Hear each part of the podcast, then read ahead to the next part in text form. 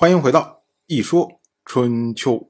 鲁国第十八任国君鲁兴进入在位执政第四年，本年春天，鲁兴从晋国回到鲁国。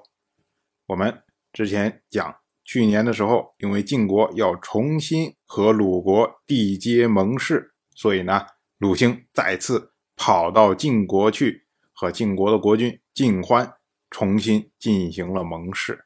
这次盟誓呢，和之前他和晋国大夫杨楚父举行的盟誓不同，这次是两国之间平等的盟誓。那么呢，春秋在记录这次盟誓的前后，就特意记录了鲁兴什么时候去的晋国，什么时候从晋国回到的鲁国。同样是本年的春天，晋国认为孔达是魏国的良臣。所以呢，赦免了他，并且将他送回了魏国。孔达呢，之前为魏国讨伐晋国，所以触怒了晋国。后来呢，陈国居中调节，将孔达然后送给晋国，以表示诚意，要求晋国和魏国和解。如今呢，晋国又释放了孔达，向魏国表达了和解的诚意。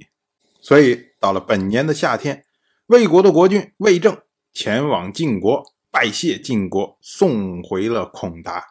同时呢，曹国的国君曹襄他也前往晋国去讨论曹国和晋国之间的事务。因为当时啊，小国有向大国纳贡的义务，所以呢，曹襄要去讨论的是曹国需要负担。多少的贡品？同样是本年的夏天，鲁国从齐国迎娶了新夫人。早在两年前，是由鲁国的公孙鲁傲，然后为鲁兴去鲁国纳聘。那么今年夏天呢，则是亲迎。春秋称这位新夫人为妇姜。我们之前也讲过，女子出嫁还在国内的时候称为女。迎娶途中称为妇，进入国境称为夫人。那么称妇的意思呢，就说这位姜氏夫人她还在途中，但是呢已经变为已婚的状态。不过我们要注意的是啊，按照当时的习惯，大国女应该有卿大夫亲迎到国境，然后再由国君亲迎入国都。可是这位新夫人。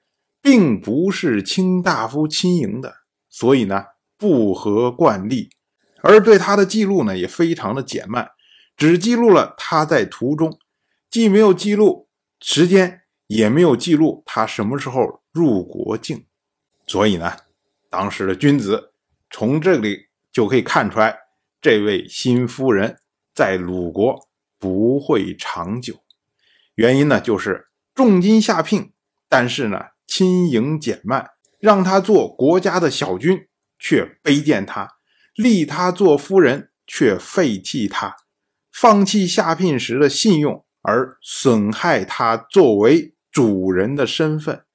这在国家，国家必乱；在家族，家族必亡啊！所以，这位新夫人在鲁国岂能长久啊？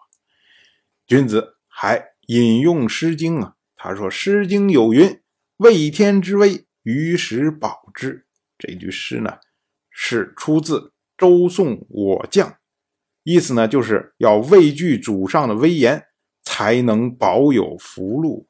如今呢，对这位作为小君的新夫人如此的怠慢，那么当然他的福禄也就保不住了，就是这么个意思。”当然，我们要说啊，这位新夫人在后世来说被称为“出江”，出就是出去的出。如果大家看过 TVBS 的那些古装片往往一说就是“女子七出”，我要用七出之条来休你。这个“出”啊，都是被赶出家门才会有这样的称呼，所以春秋才会有这么样的评论。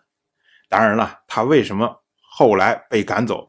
那个是后话，我们放在后面再说。到了本年的秋天，楚国灭亡了姜国。我们说啊，去年的时候，楚国就曾经讨伐过姜国，当时呢，晋国还出兵讨伐楚国，以救援姜国。